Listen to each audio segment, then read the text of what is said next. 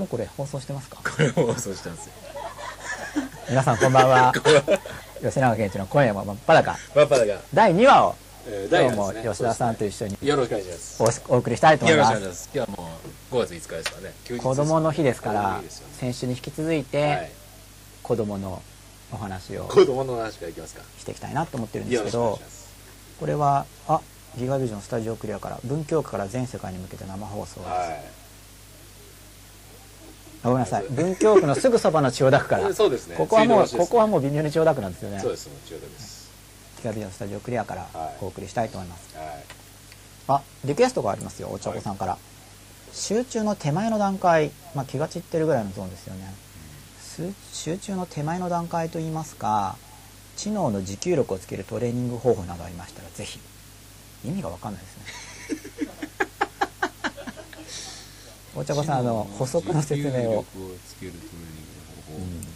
集中の手前で知能の持久力をつけるっていう。あ後できっと多分お茶子さんからフォローがはいあると思うんですけどすい。ませんちょっと声が出てないんでお水飲んで。緊張してるんですよ多分。なんか今週の方が緊張してますね。本当ですか？うんなんかプレッシャーを感じ始めたのかもしれないですけど。だんだん。かいきなり。気楽にやってたんですけどそうですよ。ん第1話とか477人とか見てて、はいうん500人くらいは録画は見ちゃうかなみたいな感じなんですありがたいですね。でちょっと、はい。あ出ますか？今日のテーマ。結構あの今日のテーマをお送りしたのがはい。先週ぐらいだったんで。今日のテーマ出ますか？出ますか？これ名前言っちゃいけないんですよね。いいですよいいですか？はい。じゃあ津田さんお願いします。あこあっちに出るんですねそうかこっちに出ちゃうのか、はい。あじゃあ向こうにあみんなには出てるんですね。すね。ハイテクですね。は将来の話は今の話。いはい。はい。あと何でしたっけ？将来の話は今の話と、ちょっとタイムラグありますからね。うん、やっぱ難しいんですね。ああ。次も将来の話今の話そうですね。うん。もっと力を抜いていいんだよ。あ思い出した、はい。思い出してきましたよ。昔の僕が考えたこと、四つありますね。4つもあるんですか、はい。で次は3つでとりあえず。相手のあこんなことまで今日話すんですね。で今日生で見てくださってる方はこの3つを、はい、見れますのでどこから行ったらいいですか？もう一個あったんですか？いやもう一個また時間がもしあればなるほど。あれば行きたいと思います。わかりました。えっと何でしたっけ？1個目。1個目出してもらえますか？1個目お願いします。あすごい右下にも出てなんかハイテクですね。ああ将来の話今の話、はい。そうです。なんか先週はい。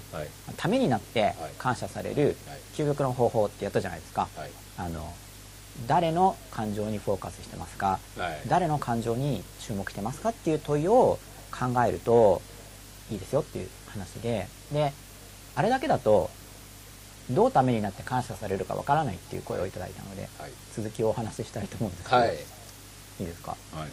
将来の話は今の話。そうですね。続きになるんですけど、はい。相手の感情にフォーカスした時に、うんその甘甘い苦い薬を飲ませる時に、はい。甘いもので包んではい。あげるといいですよっていうはい。のありますよね、はい。で何が甘いかっていうのが人によって違うんでそうだから子供に話す時でも,、はい。でも相手の人が例えば僕だったら吉田さんにとっての甘さって何かなっていうのを見ないといけないんですよね、で甘さって相手が決めるものですよね、はい。だからポイントはこれ二層構造になっているっていうのがポイントなんですよね、ためになって感謝されるっていうのは、何が甘いんですか？何が好きなんですか？っていうのは相手に合わせ相手に合わせないといけないですよね。僕の好みにまずは。外側は吉田さん好みにデコレーションしますけれども、はい。内側には僕が入れたい薬を入れる。はい。っていうまずこの基本構造がはい。大事なんですよ、はい。で相手の人がにとって甘いものが何かを知るためには、はい。相手の人のことを知らないとわからないですよね。そうですです、はい。で子供のはい。今の今はい。将来の話ははい。今の話っていうのがすごく大事で、はい。例えばじゃああなたそのままだったらあのお母さんが子供に話す時に、はい。あなたそのままだったら大人になってはい。苦労するよとかはい。いう時ありますよね、ありますね。これはお母さんのはい。今の不安なんですよ。そうですね。将来の話は今の話だから、は将来のことを想像して今お母さんが不安なんですよね、い。はそれでそのお母さんの感情にフォーカスをしてしまって言っているわけなんですよ。で同じ思いをさせたくないわみたいなところはちょっと入ってるわけですね。でそこでもし自分の不安だっていうのが分かるとそれを表現できるんですよね。あなたの将来がダメよって言っちゃうと意見がぶつかるんですけど、はい。あなたの将来がこういうふうに悪くなるかと思うとお母さんは今不安が出ちゃうのって言えばあああそうだなって、はいはい。まあ、コミュニケーションの場合にはい。なりますよね、はい。不安に感じてるんだっていう、うん不安なんかないよっていうことじゃなくて。お母さんが子供のことを今不安なのそうですね子供の未来のことを考えると、あはいはいお母さんが今不安なのってはいいう話ですよね、はい。将来の話は今の話で、はい。で子供は子供で今の話ってあるんですよ。で子供にとってのその甘いものっていうのが分かるためには今子供が何に悩み苦しんでいて、はい。今何が欲しいのかっていうのが分からないと響かないんですよね。そうん、だから今すでに勉強したい子供だったら成績上がるよって言えば響くんですけど、はい。そもそも今そう思ってなかったら響かないんですよ。ね。と思いませんか、はうん。で人人間の性質の話をしたいんですけど、いはい。いいでしょうかしても。これがだからちょっと秘伝っぽい内容に入ってくるんですよ。秘伝っぽい内容ですか？秘伝っぽいですよ。ちょっと公開しちゃいますけど、い。いいいろいろ応用できる感じではい。公開しちゃいますけど、はい。これ秘伝ですよ。はい。あの人間って悩み苦しんでる時に自分の心の中で言葉を使いますよね、はい。あの多くの人間は、はい。吉田さんどうですか？言葉を使う言葉を使うってことですか？心の中で、はい。そのあ自分の中で。今これがこれが苦しいとか、は例えば時間がない人だったら「あ時間がない時間がない」とか言って、心の中で言葉を使ってますよね、はい。あの心の中で意味イメージにとどまっている人って、まあ、いるんですけど少なくて多くは言葉を使いませんか？そうですね。心の中で言葉使いますよね。あのはい。口には出さなくても、心の中で言葉を使いますよね。これが本当に秘伝みたいなものでで人は心の中で言葉を使うんだって超当たり前に思いますよね。はい。でもはい。その意識を持ってコミュニケーションしてる人って少ないんですね。例えば今の僕だったら、は僕は僕の心の中の言葉っていうのを認識できるわけですよ。いはい。吉田さんが心の中でい。腹減ったなって今思ってるのかなとかあこれ想像しないとはい。なんか分かんないですよね、はいはい例えば今何考えてるのかな、はこううなずいてるけど俺の番来ないのかなとか 思ってるのかなとか、空っぽです今はちゃんと聞いてますよ。うんそうこれはあの例として出してるだけなのであじゃあ今空っぽなのかなとか、は相手の心の中に言葉がある。相手の心の中にイメージがあるっていうのをコミュニケーションの時にそれをデータとして例えば目でこう表情とか見てますよね。これは相手が肉体を持っているって思ってるからですよね。いはい。吉田さんが体を持ってないと僕は思ってればこれ吉田さんじゃないからって思って見ないんですけど、はい。僕は吉田さんだと思って見てるわけです。よ、で同じように吉田さんの中にも心があって、はい。その中に言葉だったり、はイメージだったりがはい。あるはずだと思って見えないけど推測してるんですねこうやっはい。て向かっている時に、はでもいろんな人と話してきて分かったことは、はい。いやもちろん理屈では知ってると思いますよ。はい。理屈ではみんなのみんなにも心があるって思ってると思うんだけど、目までが長いですね。そう、はい。よくこうコミュニケーションしてると、はい。どうも自分の心の中にしか言葉がないと思ってコミュニケーションしてる人が多いなこれは。って分かってます。なるほどなるほど。今相手の心の中にはい。どんな言葉が出てるかな、うん。どんなイメージが出てるかな、は見えないなりに推測しようとするんですけど、はい。そもそも推測しようとしてない人がああなるほど。すごく多い。まあ先週の見ようとしてないっていうのともちょっと要するにリンクするわけですねそこでこれモデルの話をしてるんです僕はい。つまり人間っていうのは心の中で言葉を話すんですよっていうのはこれモデルですよね、はい人間とはそういうものである、ははい。でこの視点を持っているとそれを知ろうとするんですよ。で子供に話す時もその心の中で言葉を使ってるんですよね、はい。ではい。秘伝っていうのは何かっていうと、は人間は自分が心の中で使っている悩み苦しみの言葉を相手が言うと反応するんです。難しいですか？ああなるほどなるほ板書してもいいですか？どはい。真面目すぎてつまんないかな？でまあのっけから若干難しいですけど。そう。ちょっとおおうん楽しくしないといけないですね。A さん。はい。B さん。B さん。で A さん B さんのこうよく心の中ってこんなんやって書きますよね。はいはいこんなんやって。はいわわわわって。あなんかちょっと見えてますね。はい。A さんははい。B さんにも心があるぞってこう思ってですね。はい。ここを見ようとするんですよ。はいでここでなんか B さん心の中で言葉使ってますよね。これを推測して口に出すと B さんが「えっ?」て思うんです。これが秘伝なんですよ。もう簡単に言っちゃってますけど秘伝で。すごい使えます。で B さんが心の中で言葉を使っているんだなって思って B さんと接していると、はい。人って心の中で使っている言葉を口から出す時があるんですよ、うん。ありますよね、はい。それを覚えておくんですああなるほど。悩みとか繰り返されるか。うんうん。だから子供とかと対話する時にも、はいその子供が心の中で思っている言葉を口に出したらよく覚えておくんですね。でそれが甘い外側なんです。それが悩み苦しみだったら、はい。それがなくなるよっていう話だと反応するんですね。普段自分で使っていることだから心の中ではい。ってどうでしょう？そのなんかまあ例えば親子だったら親お母さんお父さんが自分の経験に基づく範囲にしたら、ある程度こう、うんそのことって可能じゃないですか。ある程度自分の子供の頃とリンクさせて、はい。えー今子供の状態どうなのかなっていうのをある程度推測するっていうのは可能なんでしょうけど、はい。その全く自分と経が経験してないことをからその今の子供の状況をそういうふうに推測することって可能なんですかね。それはやっぱ会話ですよね。実際に聞いていってあのその心の中に人は言葉があって全部口に出すとは限らないけどでもそれを口に出す時があるっていうはい。これモデルですよね。はい。人間ってそういうものなんだっていうモデルを持ってコミュニケーションしていると気づけるんですよね。これは心の中で普段言ってる言葉を言ったなっていう。ふうにやっぱ会話が大事ってことですね。会話がまず。データ。タを取らないと。データですね。そうその甘い殻が。そういうことですよね。デール・カーネギーの人を動かすにも確か書いてあったんですよね。うんすり針にストロベリーケーキをつけても魚も食べないっていうふうに名言として確かまとめてあったと思うんですけど、ちょっとないかもしれないですけど なんか混ざっちゃってるかもしれないけど。まず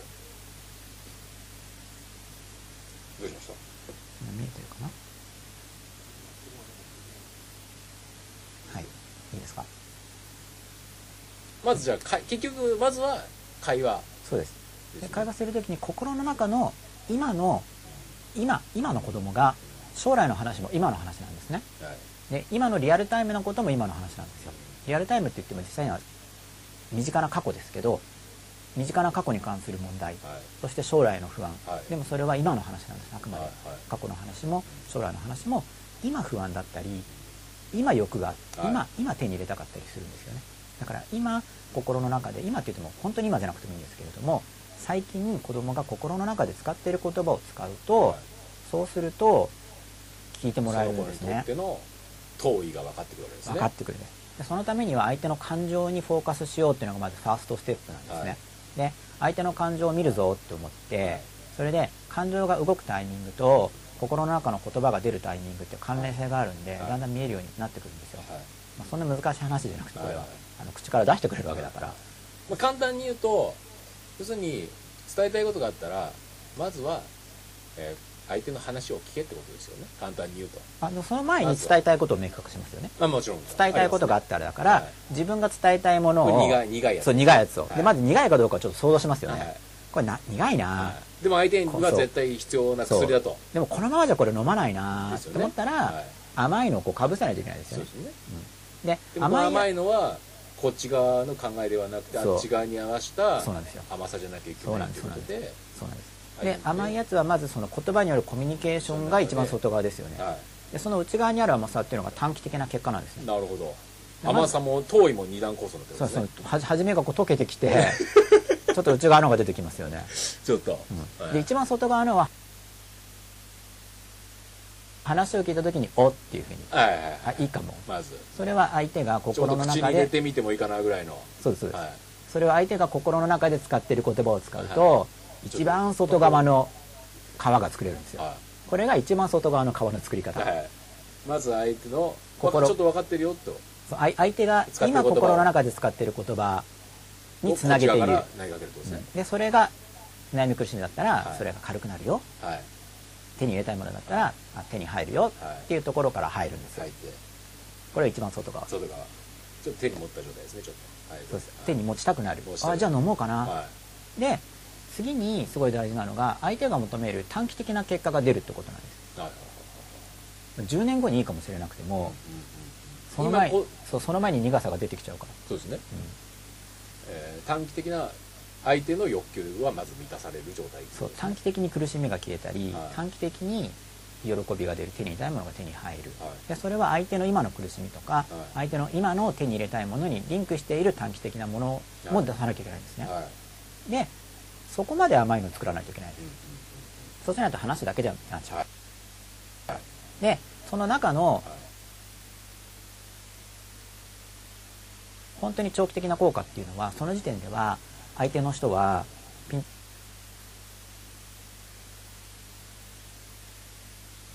とこなくても OK なんですね。はい。飲ませちゃうんです。その時にそう。一緒に。そう。それどうやって飲ませましょう？それはその相手の短期的な結果を出しながら長期的な効果が出るように考えて言うんですよ、その中に織り込むわけですね。まあ、難しく聞こえるかもしれないんですけど、はい。勉強とかそうですよね。例えば小学校の勉強を子どもの興味にリンクするように話したとしますよね、はい。でもそれで勉強させた場合にその勉強内容って大人になって役に立つから。ああなるほどなるほど。でもねでそこ理屈が分かってもなかなかそれが今度実践編になるとなかなかあれですよね、そこやっぱステップとしてはまず理屈を分かる。あそうかそのモデルを理解し。そうでそうすると試せますよね。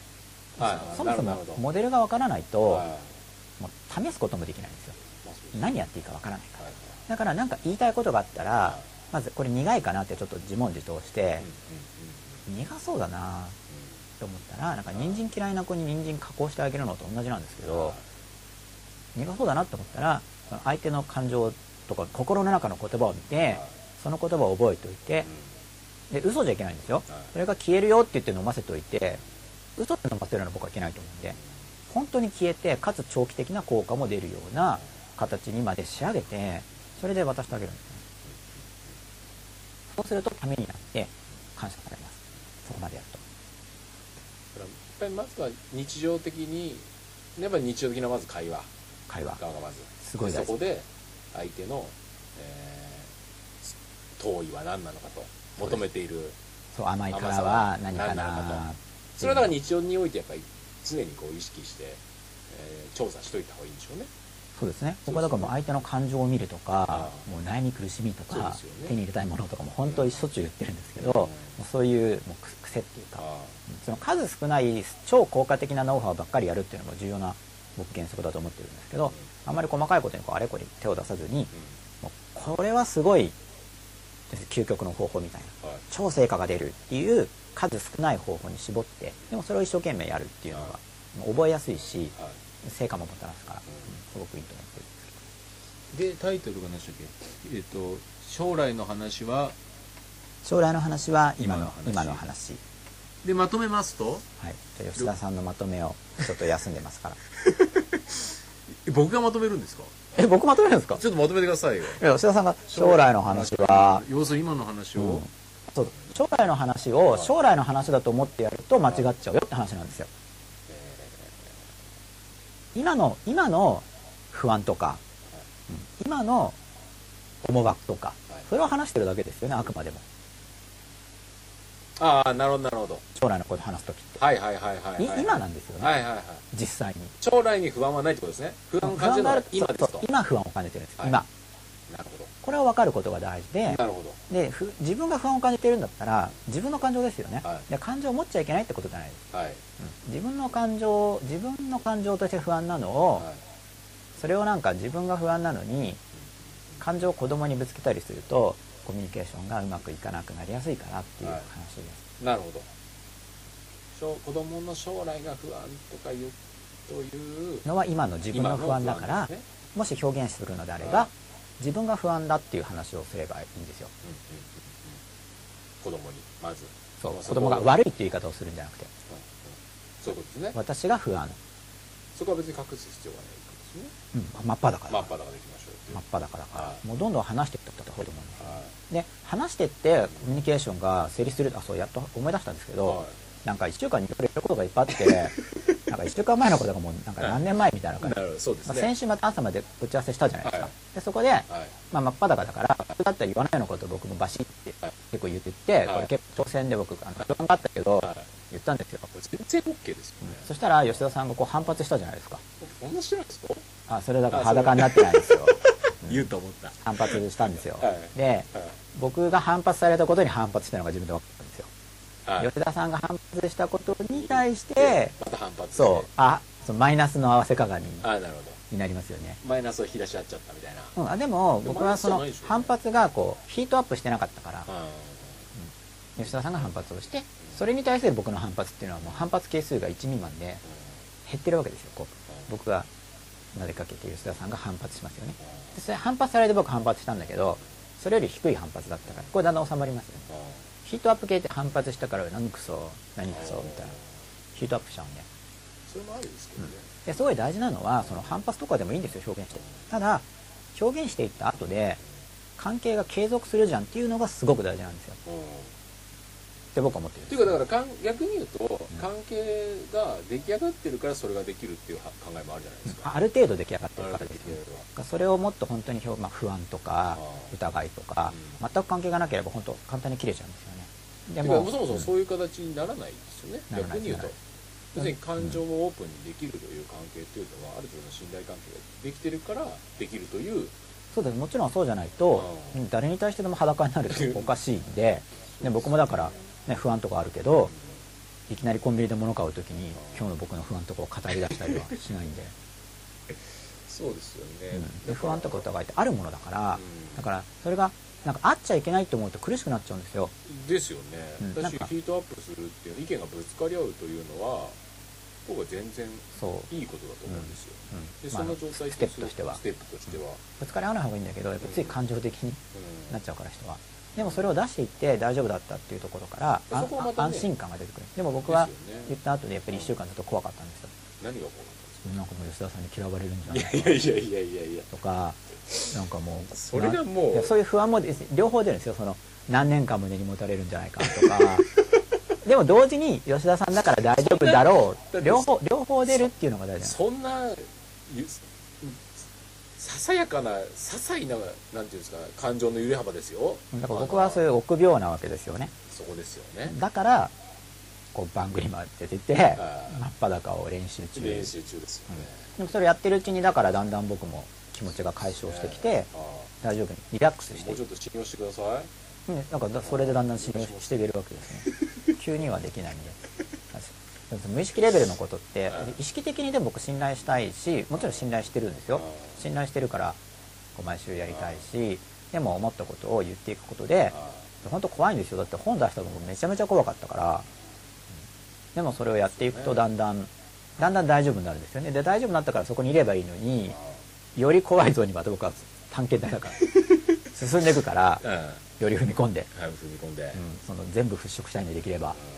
裸度を上げるともっと深い恐怖が出てくるわけですよ、まあそうですよね。でも本当に恐怖出てきてでもちろんだから100%嫌われると思ってるわけじゃなくて分かんないわけですね自分。自分の感情もどうなるか分からないし相手の感情もどうなるか分からないし未来のことも分かんないですよね。でも今そういう自分の不安があったりとか一生懸命体験してるんですね。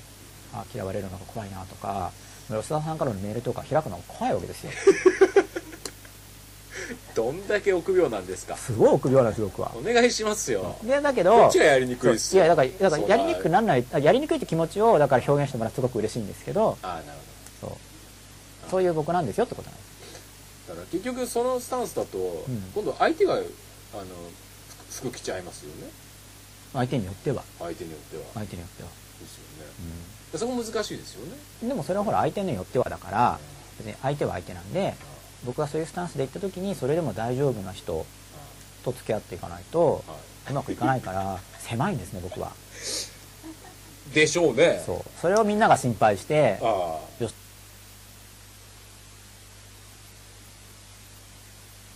永さんの5年後が心配ですとあかあ10年後が心配ですってみんな言ってくれるんだけあどでもそれはその人の不安だからとか思っちゃう自分もいるわけですよ。あなことに対しての不安がでかいですよね。まあそう小さい不安が出てそれがうんと怖いって感じ。だから嫌われるんじゃないか。っていうのが結構だかなりビクビクしてる。んですでもその割には前に進むなみたいな。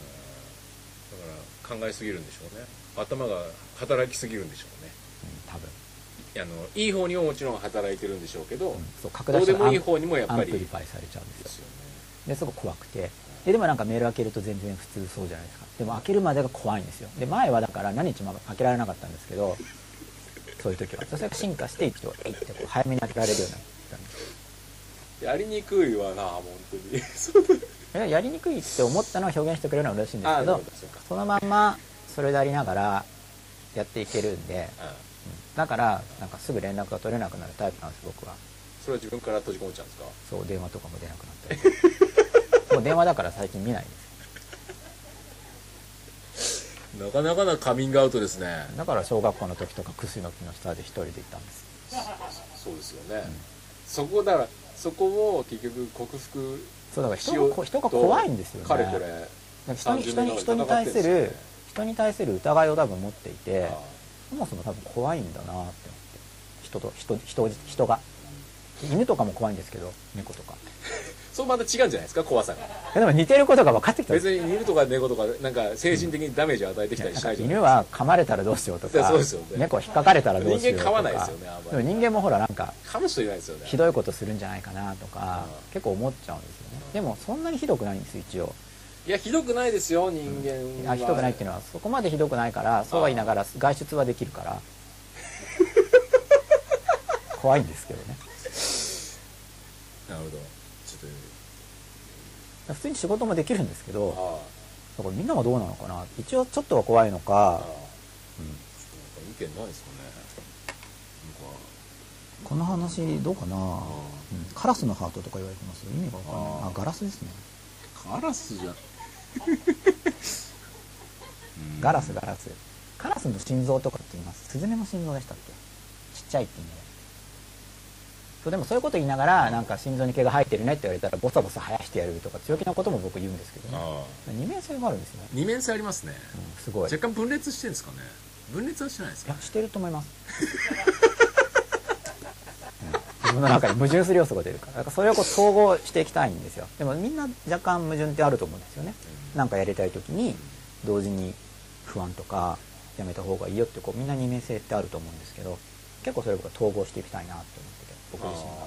そうするとすっきりするから僕がだからちょっとだからただちょっと潔癖すぎるんでしょうね。だから完璧主義者すぎるというか、でそれをもう本当にそうすると苦しいんだけどもっともっと突き抜けることによってあ楽になれるはずだっていうプランニングを持ってるんですけど思ってる時間かかっちゃって。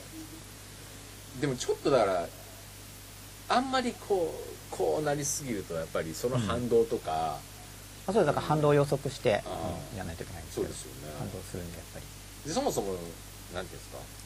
人生なんて矛盾ありきじゃないですか。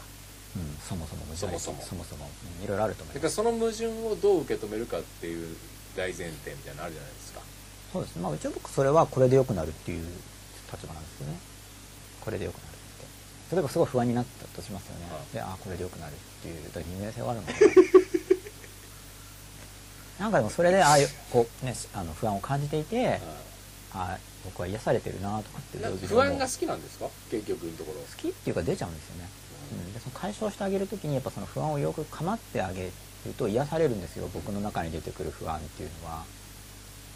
まあでも不安その思考をこうブラッシュアップする上では絶対不安とかって絶対必須条件だとは思うんですよね、うん。大体こう臆病だとかっていうのはそれにじゃあどうやって対処しようかっていうことをいろいろ緻密に考えるのが、こう頭を働かせるということになるつながるじゃないですか,、はい。だから臆病さとかってすごく重要だと思うんですけど、そうそうプラスもあってうん。でまだ僕ちょっと抑えてる面があるんですけどだからそれをこう全く押しとどめずにこうドバドバドバドバ不安を心に出しても全然大丈夫になれたら楽だなって思っててそれのために今練習してるんですね。そうですよね。だからその核なとこにあるものが吉永さんの中にはなんていうんですか善なのか悪なのかそれはまあ誰もわからないですね。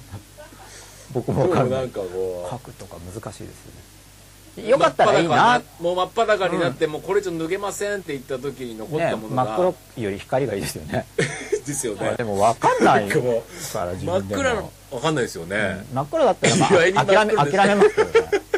なんだよみたいな。散々探求したら俺はこうだったのかみたいな、ねでもなんかまあそしたらカミングアウトしますよ、黒でしたと。うん、2年間やって。2年間じゃそこも2年間じゃ多分そこまではいけないと思うんですけどまだ。でもなんかこう脱いでって、なんかどうもその先黒に行きそうですね、みたいなのが見えてきたら、そう多分こう黒いやつの中に光があるといいなっていうふうに思って そう。やっぱ醜さとかありますよね。でもそあるんだけどそれをこうどんどんどんどん剥がしていったら最後にはすごい光みたいなものが出てきたらいいななんですよ。出てくるという確信があるわけじゃないですああそこまでない出です、ね、てきたらいいな。まだ結構うん脱いでいかないといけないかやっぱりままだなんかこうすごく子なんでしょうね。なんですかこれこ孤独の子ですね。あ孤独の子。あ孤独の子って子って略称で言うんですね。いやわかんないです。けどあ分かんないです か？みんな言うのかなって思って。孤独そう孤独は孤独ですよね、うん、あ飲みの心臓ですとかやっぱ大茶子さんがみんなこう反応してくれて大茶子さんオンリーな感じ。そうですけどねそう。ありがたいですね。皆さんに伝わったかな？将来の話は今の話。次のテーマいってみますか？次のテーマ何でしたっけ？お願いします。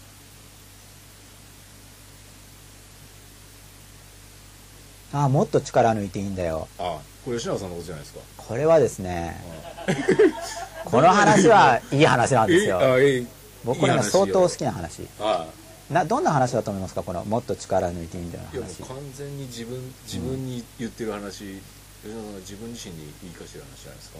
と思いますか？あこの話はどういう話かっていうと、あはい。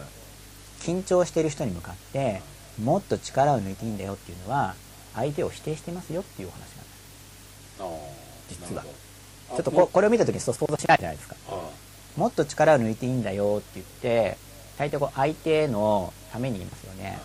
でも実は真っ向からあ否定している言葉なんですよこれは。あでも完全に僕は今吉永さんを真っ向から否定したってことですね。そう大丈夫ですけどね。ああ。やっぱり否定するんだっていうそんな感じでその否定することを肯定したんですよ否定しちゃうんですよ。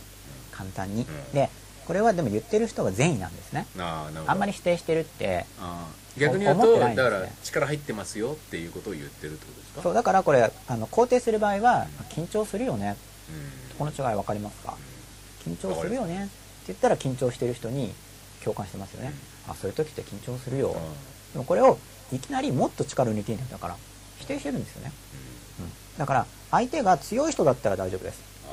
相手が強い人だったらもっと力を抜いていいんだよって言われた時にこれ共感プロセスがだから飛ばされてるんですけど相手が強ければだからアドバイスしてる側の人が実は包まれてるんですけどアドバイスする時って一応自分がこう上になりますよね、はい。相手にアドバイスするから、はい。でも共感プロセス抜きでいきなり内容を言って相手が「あそうだね力抜いていいよね」って言ってくれたら、はい。実はアドバイスされてる側の人ができてる人で、うんうん。アドバイスしてる人が包まれてるわけですアドバイスされてる側の人がうなうなうなずいてる側ですよね。でもこれはだからなかなか伝えにくいんですね。アドバイスしてる人は。自分がアドバイスしてるつもりで周りを否定しまくって周りの人に肯定されているというモデルになるんだけど なかなか本人に伝わらないんですよね。でもまあもっと力抜いていいんだよって言って普通にそうだねって思う人もいると思うんですけどね。それだから相手が受け入れてくれてるんですよ、そんなこと考えてないと思うんですけどね。普通に別にそこまで、うん、それはそれで普通に自然とありがとうって思って受け止める。そうだからそれ受け止める側の人が受け止めてるんですね。だからそう僕も思うんですけどやっぱ受け止める、うーん、能力というか、うん、優しさというか、重要ですよねすごく。ものすごく重要ですよ。重要ですよね。それを伝えたい。そうですよね。そうって僕は思ってその。受け入れる、そうだそうだね。っていう、うん。それはすごく思いだますよね。感情に共感が先だから、アドバイスいいんですよ。もっと力抜いていいんだよってうん。アドバイス重要なんだけどその前になんかもういつも2段階なんですけどね。これあんま考えすぎると、うん。結局人間って言わないのがいいやって思う選択するじゃないですか、いやいやまず共感するんですよ緊張するよねって。向こうはだから緊張してるイメージならあ緊張するよね。で緊張するっていうのが悪いことだって相手が思い込んでると非難されたって感じるから緊張してないよって相手も否定に入っちゃうんでとか、いろいろ細かい場合分けはあるんですけどね、うん。でも相手が緊張してるっていう時にそのあやっぱ相手の段階によるんです。相手が緊張していてもう相手の心の中でもっと力を抜かなくちゃって相手が思ってるとしますよね。これが力を抜かなくちゃと思ってコントロール内だと思っている人には言っても共感になるんですね。力を抜かなくちゃと思っていてよし力を抜こう力を抜こうと思って気持ちを落ち着けようとしている人にもっと力抜いていいんだよって言ったらそうだよねって普通に受け入れてもらえるところが相手がもしもっと力を抜こうと思ってたのに全然抜けなくて抜かなくちゃ抜かなくちゃって義務感高まってるとしますよね。そういう状態でもっと力抜いていいんだよって言うと分かってるよって反発されるんですね。本当よく見ないといけないんだけどその場合ばかりよく見て。でその例えばじゃあそう見えたとしますよね。もっと力抜かなきゃ抜かなきゃと思ってこの人緊張してるなって見えたとしたら力をもう抜かなきゃ抜かなきゃと思ってるからこう力を抜けなきゃ抜かなきゃって抜かなきゃ抜かなきゃって思って大変だねとかなんかその現状を言うっていうのが大事なんですよとにかく現状を言う相手の心の中でそう言って。るでその後で、うんまあ、一応ステップを言うとあの相手の感情の中に入るステップっていう話があるんでそれなんですけどまず相手の今の感情っていうのをとにかく見てそれを言ってあげるんですよね。で分かんなかったら聞けばいいんでこれも超簡単なんですよ。相手の感情を知る言葉っていうのがあって当たり前なんですけどど何がありますか？相手の感情を知る言葉ですか？聞く時。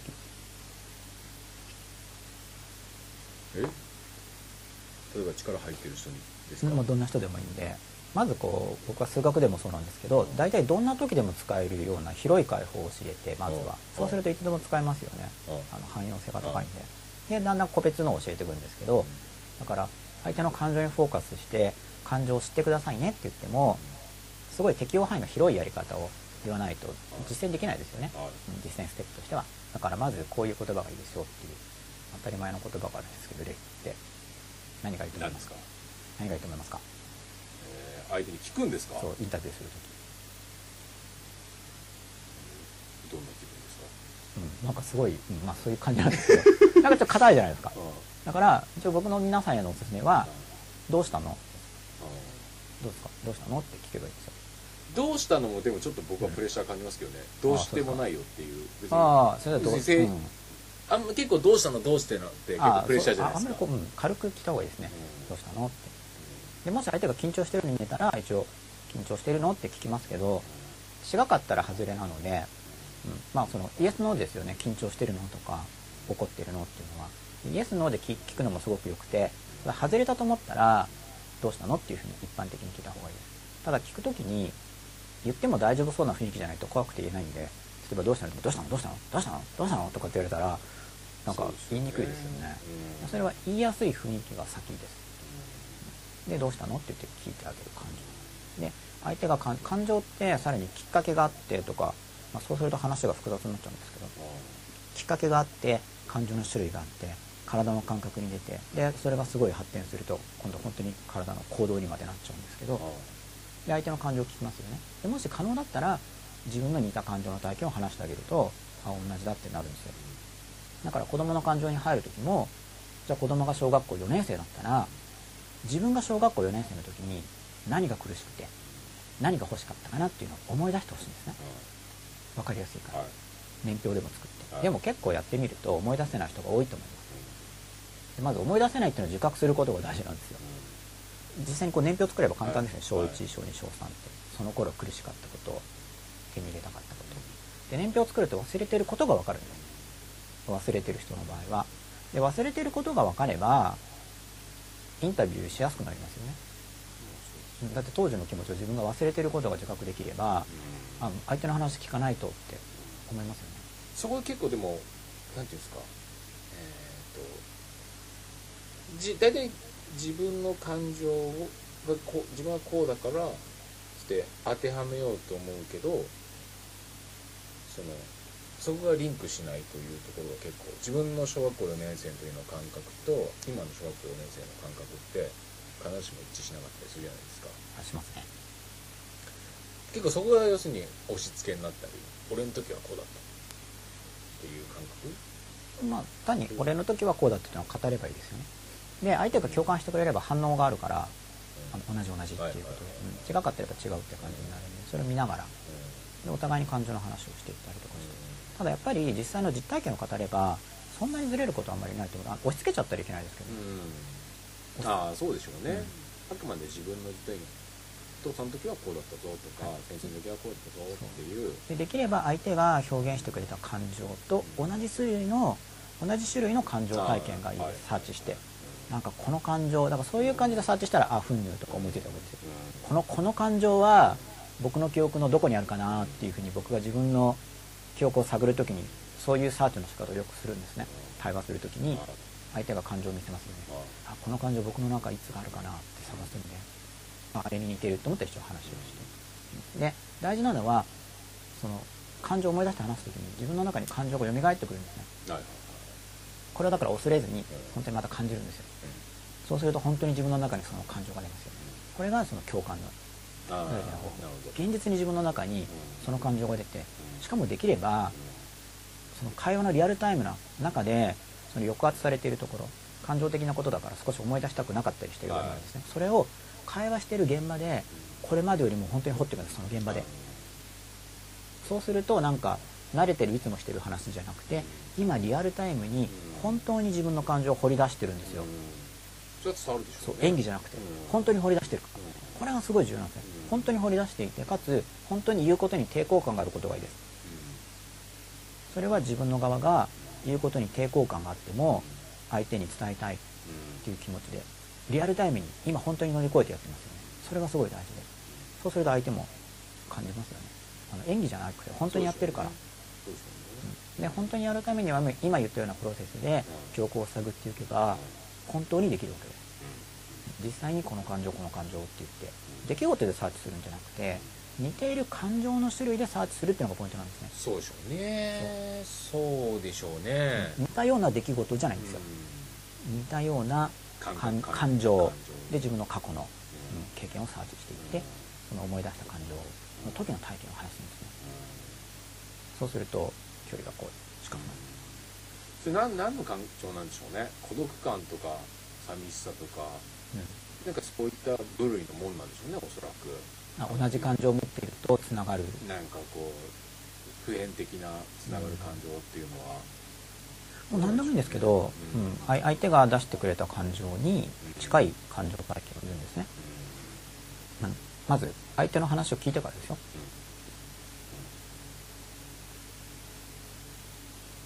これがこう相手の感情の中に入っていくステップなんですけど。い 何ですか今の場は？やちょっとなんかはい。コンピューターがスリープしちゃったとかも。本当ですか。今意識がそっちに行ったんですね。そうあとしゃっくり出ちゃったんで。マイクにしゃっくり入っちゃったかな。うんどうしましょう？次のはい次のテーマに。次のテーマに。これいつも思うんですけどあっという間なんですよね1時間が。ななんですか？今あもう。もう11時25分です。これお水飲んでも大丈夫ですかね？大丈夫かな？あそうそう。これも話しました。あ具体的なプロセス。まず相手の感情を表現してもらいますよね。でそれはステップ1なんですけどでもステップ0として感情を表現しても一応大丈夫そうな雰囲気があるっていうのはすごく大事ですよ。ああ。えで自分の側が反発するとしてもそう我慢しようって思ってないといけない。そういう時じゃないと感情を聞こうとしちゃいけない。広いですよっていうことをそう少なくともい今はそういうモード。モードだっていうコミュニケーションがまず重要なんですけど。で相手の感情どうしたの？って聞きますよね。ででよく聞いてあんまりしつこく聞かなくてもいいんですけどね。どうしたの？っていうふうに聞いて。でその感情を自分の心の中でサーチして見つかったらあ分かるよって言うんですよ。あ分かるその気持ち。そうしないとなんか適当に口先で分かるよって言ってることにこうなまあそうそうなっちゃうんで。うんでその過去の体験を探して言えばいいんですよね。で感情レベルで探せばやっぱあるはずだから。うん。そうでしょうね。だから多分幼少時代に感情をいっぱい使ってる人はおそらくうん。分かるわけじゃないですか。幅そこの幅が。あそうです。吉永さんみたいうんにそう。経験の幅広い方がだからいいですよいいんですよね、うん。そこかなと思うんですよね、結構だから割とその幼少時代にいろいろと紆余曲折したそうそうひねくれてるっていうのはこう振り幅が売り幅がでかいんで。そういう人が大人になったうん。場合の方が例えばうん。教先生だとか、うん。あそうですね。幅が広いから共感しやすいですよね。ね。あれこれこうあると、そうですよね、そう思ってるとそのあれこれも楽しく。でも子供の時って僕そう思ってたんですよね。なんでそんなこと思ってたんですかね。あねネタが増えるとか これが伝説にいやなるとか。多分それはだからもうそこののそれを乗り越えるためにどう処理するかじゃあないですか。自分の中でこれが将来の糧になるっていうふうに。そう。今特別な僕は他の子たちそうなんか一経応一応思ってたんですよね。それでこれが糧になるといやか。アドバンテージだぜとか言ってなんかうん。変な落ち込み方なんだけど。同じような子いたら絶対そう言いますよね、うん落ち込んでるくせにいいじゃん。いいこれがアドバンテージにるなるとか。一応あと海の底から宝箱を僕は見つけるとか言いながら木 木箱を沈めてるんですよね俺は宝箱まで潜るぞとか言って落ち込んでるだけなんですけどね。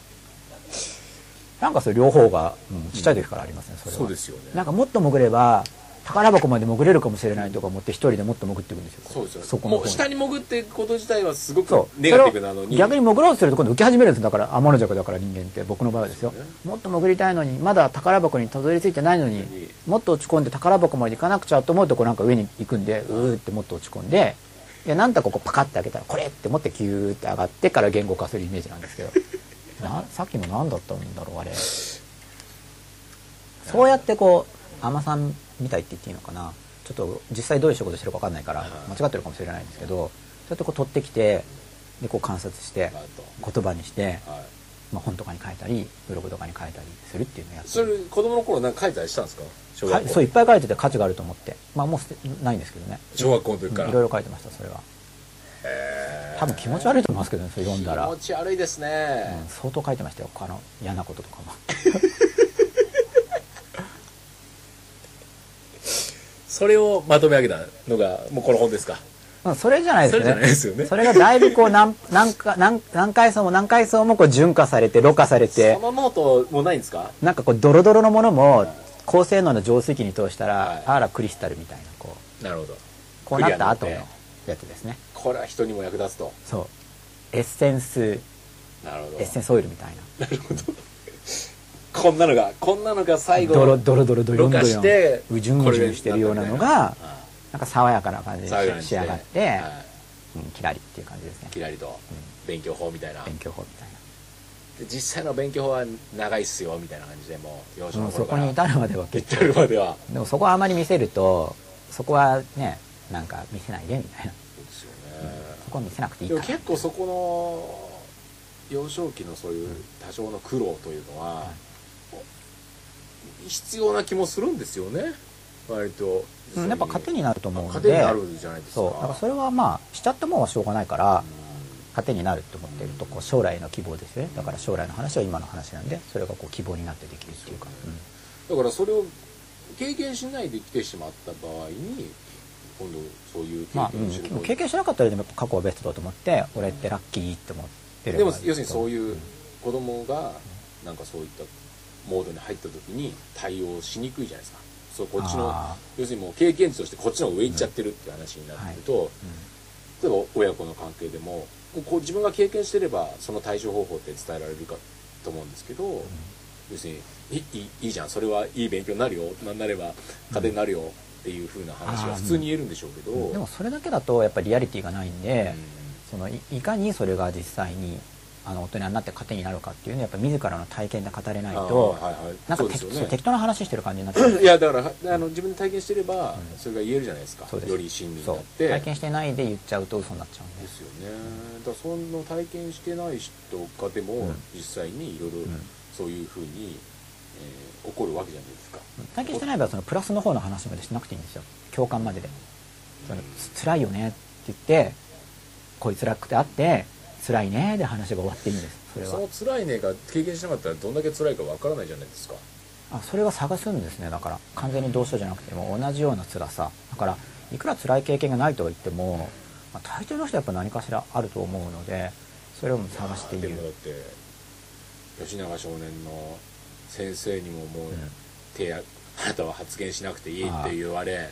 僕より辛い人も世の中にはいっぱいいると思いますよ、でもその孤独感って、うんまあわからないですよね。正直そこまでの孤独感って。どあそうそれはやっぱり、うん、それはやっぱり一人一人どうしても完全には分かり合えないんですけど分かり合える範囲でうんお話ししていくっていうで。で今の今までずっと尾を引いてるわけですよ。その孤独感が。で時間なんでちょっと最後のコーナー行ってもいいですか？ちょっと30分かなそろそろと思って、これ本当はだから11時20分からこのコーナーになるんですけどね。いつも10なるほど。分遅れだから。最後の子何ですか？最後のコーナーは今考えたんですけどてああなたを幸せにするキーワード。そうこれは考えてたんですけど、はい。コーナー自体はあなたを幸せにするキーワード。はい。これ徹底です。徹底また一応吉田さんに聞くっていう流れでいこうと思うんですけど、はい。どうですか？徹底徹底あなたを幸せにするキーワード。徹底幸せになりそうですか？徹底徹底、あなたを幸せにするキーワード。徹底あ僕を幸せにあそうそうそうそう徹底っていう単語って人を幸せにしますよねっていう感じまあむうんと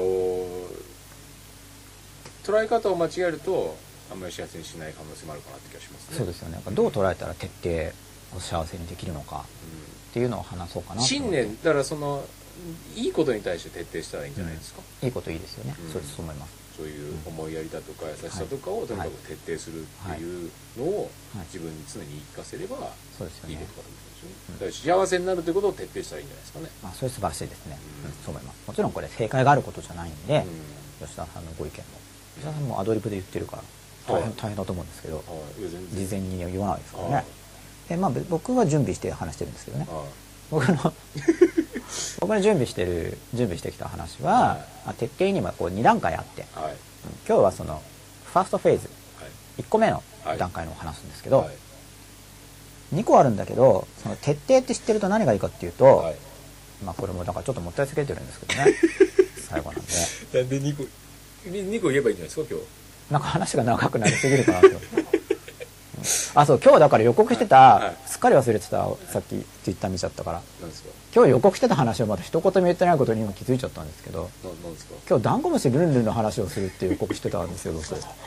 そう続きって言って思い出したんだけど。えいつ言いましたっけそれ？前回。いや、でそれはツイッターで、吉田さんには全く教えてないんですよ。ああなるほど。実はっていう、うん。それもだから続きがあって、い。っぺんに言ってみんなわかんないじゃないですか。は先週僕ダンゴムシの話したの覚えてますか、あはいはいはいわかりましダンゴムシ。たはいで僕は補足解説しようと思ったけどそれはみんな知ってますよダンゴムシっていうことなんで、はいもう OK にした話がはいあったんですよ、はねダンゴムシルンルンの話を今日するよって予告してたんで ルンルン来ないじゃんって思ってるかなと思って。あなるほそうで徹底の話をすごい手短にしてから、どはい。ルンルンの話をして締めようかなって今。そんな徹底なんか徹底流すような感じのいいんですかそんな話うって。ん。徹底っていうル単ンルン語とからじゃあ先逆な感じ。話したらいいんじゃないですか。だから徹底を先にいきますよ。いいですか。うん。あどうしよう。ルンルンの方がいいですかじゃあダンゴムシルンルンもさらっていきますよ。モードがルンルンですもんそう今だからもうルンルンって言うとルンルンしてくれる単純なキャラなんで今はい気分が結構ルンルンしてるんですけど、ダンゴムシルンルンっていうのは、はこれも一気にやるとダンゴムシルンルンができないじゃんって思っちゃう人がいるから、はい。まず、はい。ファーストはダンゴムシなんですよ。はい。ダンゴムシができるようになったらこうレベルアップしてダンゴムシルンルンにチャレンジしてくださいって話なんで、はい。でもこれなんで僕はねこれいきなり言わないかっていうとこれレベル言いますよね。まずこれでこれでっていうと、はい。そうするとみんな最後のやりたがるんですよ。はい。わかります？かその気持ち、はい。まあまずこれをやって次にこれをやって、まあ最最後にこれができるようになるんですよって教えると、、はい。きなり最後のやろうとする傾向があるんで、もう言わなきゃできないですよね、って思ってまず今週はダンゴムシやってください。っはい。ていうのが先週の話。はい。でダンゴムシができるようダになってからね。こうやられてる時に相手が感情をガーって相手がそう感情って2種類あって落ち込み系っていうのは人とのコミュニケーション立ちますよね、はい。ダウン系、はい。アップ系ってこうガーッてくるんです、はい。向こうから、はい。で向こうからブワブワって感情出されてる時はどうしたのっていうかダンゴムシになって別にこっちからどうしたのとか聞かなくても、向こうがこうガーってはい。興奮して言ってくるんで、うんその時はダンゴムシになって、はい。心を守るって意味ですよ、はい。うんって。ダンゴムシ。はい。これ本当にノウハウで、はい。ダンゴムシっていうあのイメージで心をふーって鎧ダゴムシじゃなくてもいいんだけど固めるってことですはいで守ってでその時はそうだねそうだねってただ相手の言葉を肯定して嵐が過ぎるのを待ちましょうはい嵐になったらダンゴムシですよはいこれがダンゴムシの話でこれができるようになったあなたはダンゴムシルンルンっていう話に進んでくださいねダンゴムシができるようになってからですよはいなんかいきなりルンルンしようとしちゃダメ。その状態がルールになるんですか？言われてる状態まずダンゴムシまずは。はい。でできるようになったとしますよね、はい。そしたらこうじゃあこれダンゴムシ僕ダンゴムシの気分正確には分かんないですけどね。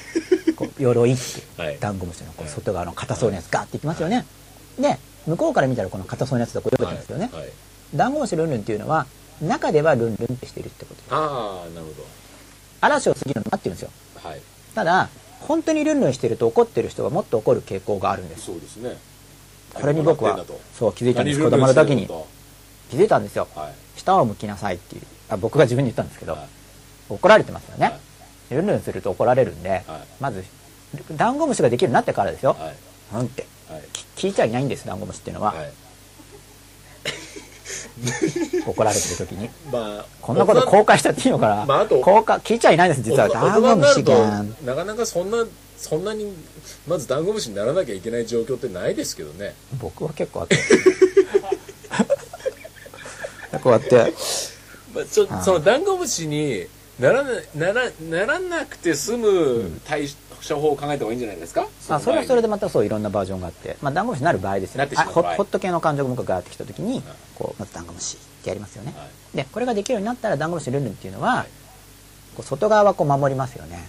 で気持ちをルンルンしようっていうのがダンゴムシルンルンです、はい。でこの相矛盾する感じ。はい。外側はバシッってやりつつも、はい。ルンルン中は、はでこれができるためにいっぺんにやるとだからできないです。はいダンゴムシを練習するとそこが習慣化して、はい。無意識的に簡単にできるようになるんですね。はい。だからそれはもう癖でできるようになったんで慣れてきたからうわ来たガシッとこうやってダンゴムシダンゴムシなりますよね、はい。でここも自動でできるようになったんで、はい。それができるようになってからはい。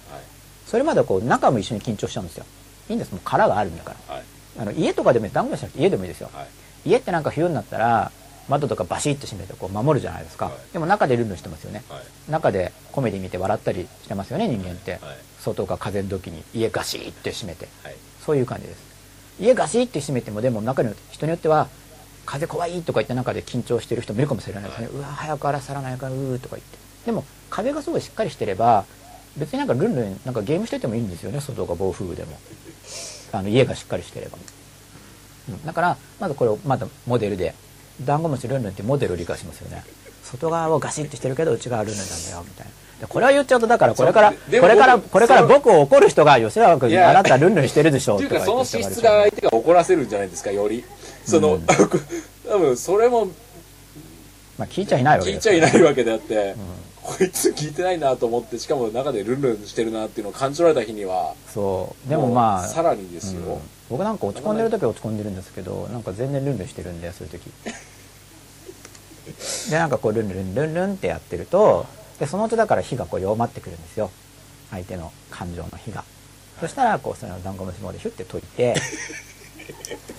なんかなんかいじめられるこの資質みたいな感じですよねそれって。なんかこう、うんそういうところだがからいじめられるんだよみたいな。うんきっとそうかもしれないですね。まあでもこれ結構使えると思うんですけど。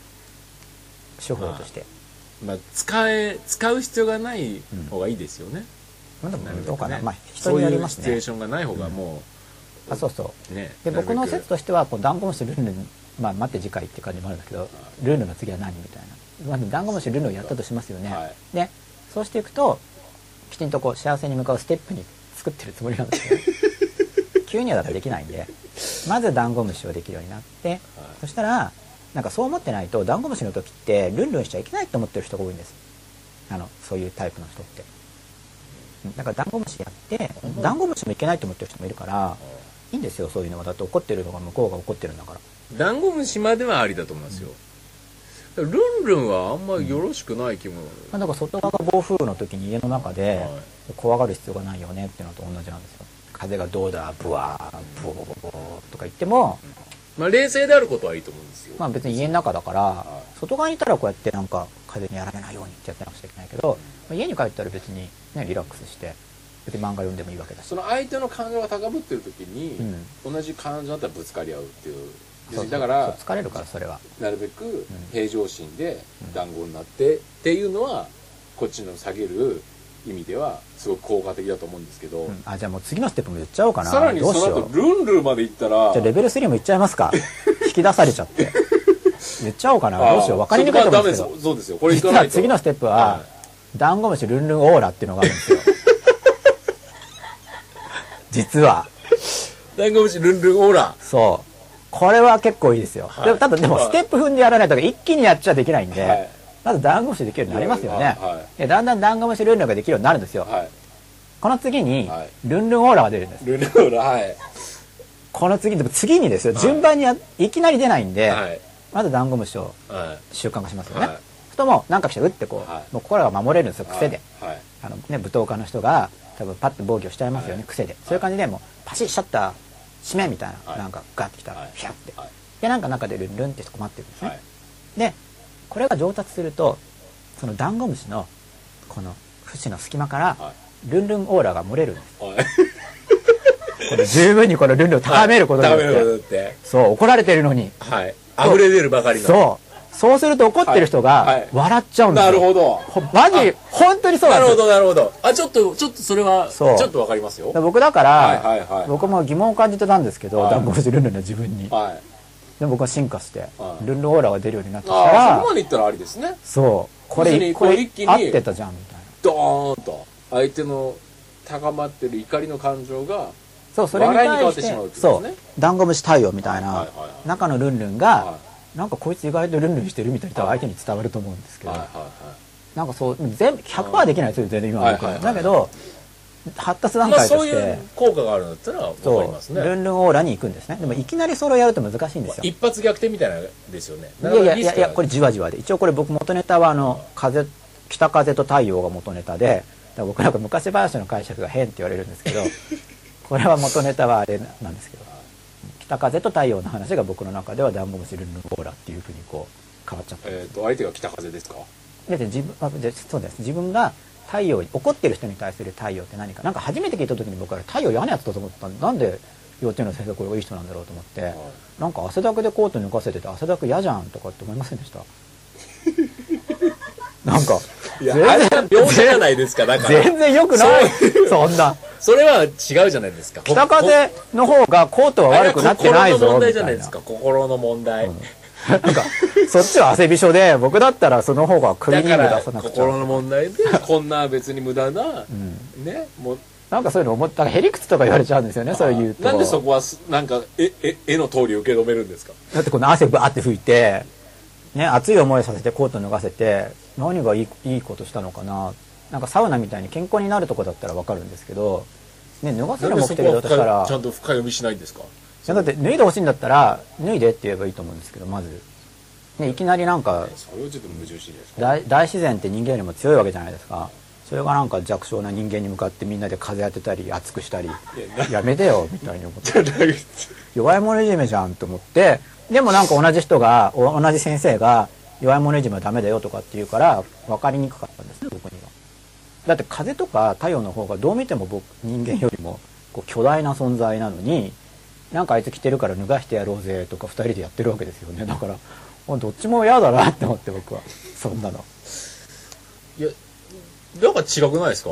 そうだから違うって言われ続けてきたんですうん。よ、うん、違うって言われ続けてきちゃっほとんどての人があの意味は普通に理解してるんですけど。なでやっもぱ屈折してますね。なんか納得いかなかったです僕は。やっぱり、なん。かでそれがこう巡り巡ってダンゴムシルンルンオーラまで言っちゃいましただからオーラ、はい。オーラ出すとこまでやってくださいっていう。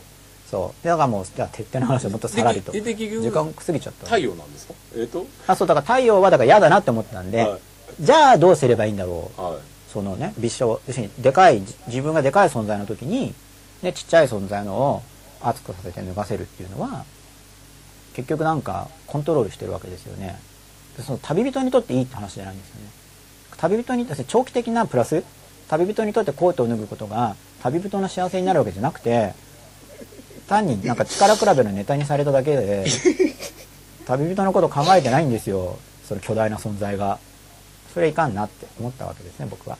じゃあ僕はどう解釈するかなって思ってこういろいろ考えていろいろあるんですよ。いろいろ考えた結果行き着いてきたのがダンゴムシルンルンオーラだっていうふうにこうああそっかってなって。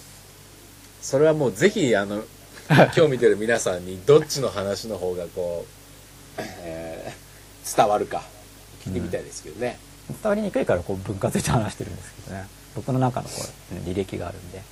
北風と太陽の太陽でいいんじゃないですか？僕はどっちも嫌い派。相手が自分で脱ぐようにしなさいって話じゃないですか、でもその脱ぐのが旅人のプラスになるっていうのを考えてたんだったら僕は納得いくんですよ。いやいやもちろんそういうことじゃないですか、でもなんか僕とりあえず僕が読んだバージョンでは全く考えちゃいなかったんですね旅人のことを。単にたまたま脱がせてやるとかいう。あの絵本でん。そんな細かく、そう考えちゃうタイプだったんですよだから僕は。本当に。頭まあ頭がいいんだか悪いんだか分かりませんよね。それはまあ一応へりくつへりくつって言われました本当に。でね。理屈にへがあるのかとか言ってよき怒られててでそれも言うのやめたんですよ。それダンゴムシにそう理理屈は論理なのにへへは匂いじゃんとかなんか空気じゃんとかって言ってそれはもう毎日ダンゴムシですよね。うん。でこでそうでだからだんだん覚えてきてキュッあでルンルンルンルンってやってるとなんかこうあんま怒られなくなるんですね。ーですよね、でも少年じゃないですよそれもっと先の話。そこに行き着くまではすごい少年時代ではオーラまでいけなくて。ダンゴムシを気づいたのも結構少年っていうよりもうちょっと後なんで。ダンゴムシにならなくて済む方法を考えようとは思わないですか？いやそれは考えてますもちろん、うん。でもそれもすごい重要でそういう状況に入ってる人も世の中には僕みたいな人も、まあ、僕みたいな人も違くてもいいんですけどそのダンゴムシが役に立つ人がいるので、うんそういう人に伝わればなと思って話してるんですけど。現状に合わせて。そうそう。だからダンゴムシだから裸だないじゃんと思うかもしれないけどだからねルオーラの先にもまだあって裸に行くんですけどまだダンゴムシの殻はあるけど裸じゃないんですよ。殻のままでオーラが出るところまで話をしました。例え話ですけど、まだ続きがあるんですか？うん、長くなっちゃいますからねそうだからもう時間過ぎちゃったの。そう徹底の話をして徹底の話してくださいよ。徹底の話なんですけどね。そう徹底の話なんですけどはい。これはですねはい。あそう注意してほしい徹底っていうのがあってはあのいじめの徹底っていうのがあるんですよ。いじめの徹底。いはい。自分自身をコントロールするために徹底して自分をいじめる人がいるんですね。自分を動かすために。はい。あの徹底しないと動かないぐらいてこでも動かないような自分だから本当に徹底していじめるんですよ。自分を。これがいじめの徹底です、はい。まあ、2つあるんですね。はい。自分を徹底していじめる人、はい。あと他人を徹底していじめる人。他人を動かすためにもう絶対に言うことを聞かせるために、はい。何としてでもいじめるんですね、はい。っていうふうにいじめ徹底派っていうのがいるんですね。はい。自分を動かすためにはい。自分のいじめを徹底する人。はい。他人を動かすために他人いじめを徹底いる人い。徹底する人がいるんだって思ってるとはい。気づけるんですよ会った時に。っていう話 だから他人,、まあ、他人への、まあ、自分が他人だったら向こうからこっちへのいじめ徹底派が来たらあいじめ徹底派の人が来たってこう気づけますよね。あるいは相手がいじめ徹底モードに入った。で自分が自分を徹底的にいじめようとしている時にも気づけるようになるんですよ。自分で自分を動かすために徹底いじめをやろうとしているってこうピンってくるようになるんですね。はい。あのいじめいじめの徹底っていうのがあるっていうのを知ってるとそうやって自分を何とか動かそうとするんですよ。はい。ででもいじめだから自分で自分をいじめて自分で苦しくなっちゃうんですね。だからいじめの徹底を徹底して排除してくださいっていう話なんです。はい。自分に対するいじめの徹底も、はい。まあ、自分が他人に対するいじめの徹底もはい。他人が自分に対するいじめの徹底もそのいじめの徹底っていうのがあるんです。もう何とかしてはい。無理やりにでもやらせてやれって考えるのはいじめの徹底なんですよね。それを知っていると気づけるようになるので自分に対してのいじめの徹底も他人に対してのいじめの徹底も他人から自分へのいじめの徹底もいじめの徹底が来たなって思ったら気づいて逃げるようにしてくださいっていうことです、それいじめの徹底はなんでそうしちゃうんですかね？うん。こ支配支配願望支配者願望コントロールしたいっていう欲があるんであの自分の言うこと聞かないと腹が立つんですよね、うん、その支配欲があるから。でその支配欲っていうのは行動としてはいじめの徹底になるんでで捕まっちゃったらね談合無視ルンルンオーラってこう技を繰り出して。自分自身に対して。でもやっちゃうんですよ。自分だからいいって思っちゃう。それのパターンでえっ、と長続きしないみたいな話は、うん、苦しくなりますよね。ね。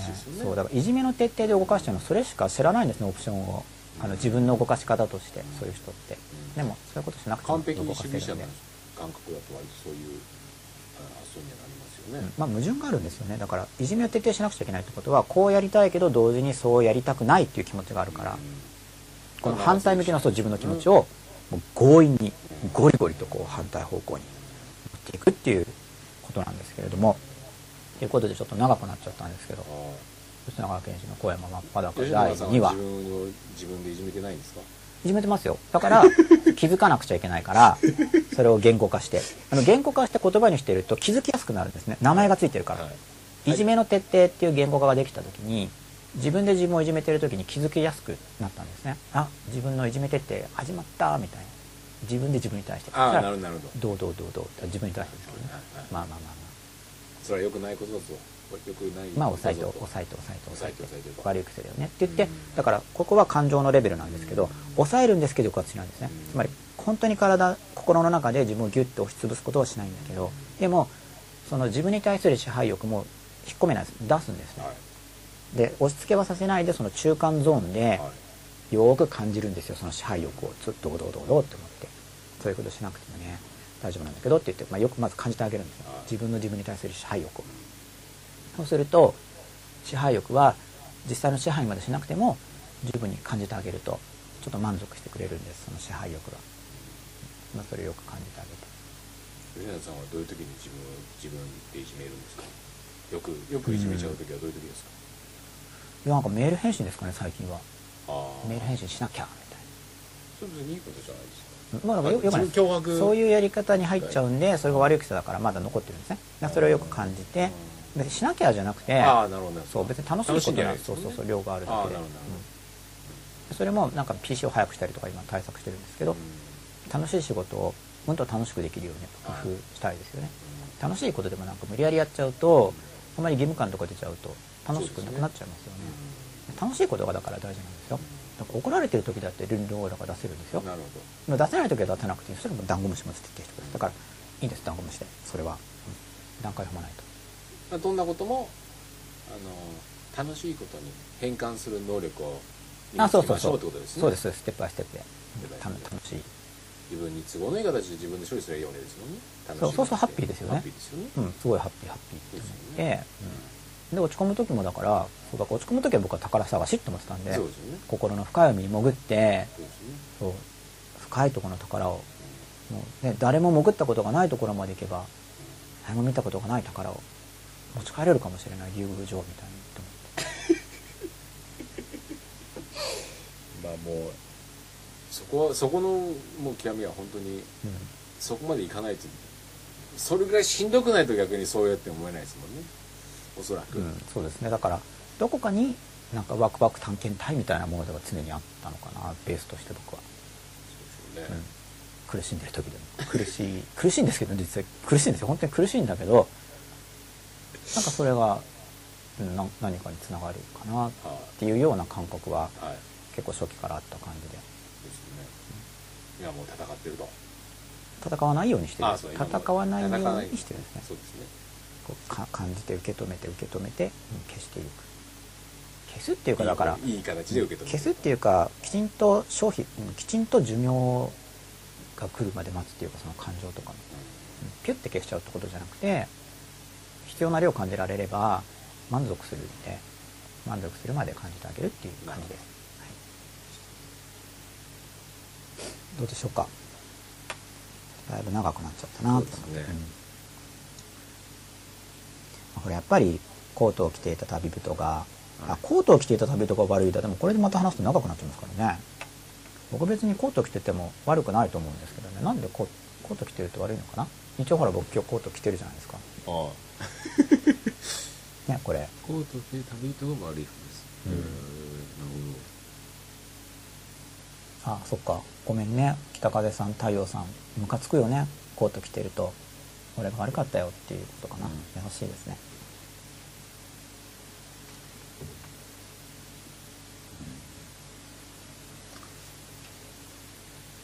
どうでしょうか？はい。じゃあ。なんか締めの言葉を今日はありがとうございました。ありがとうございました。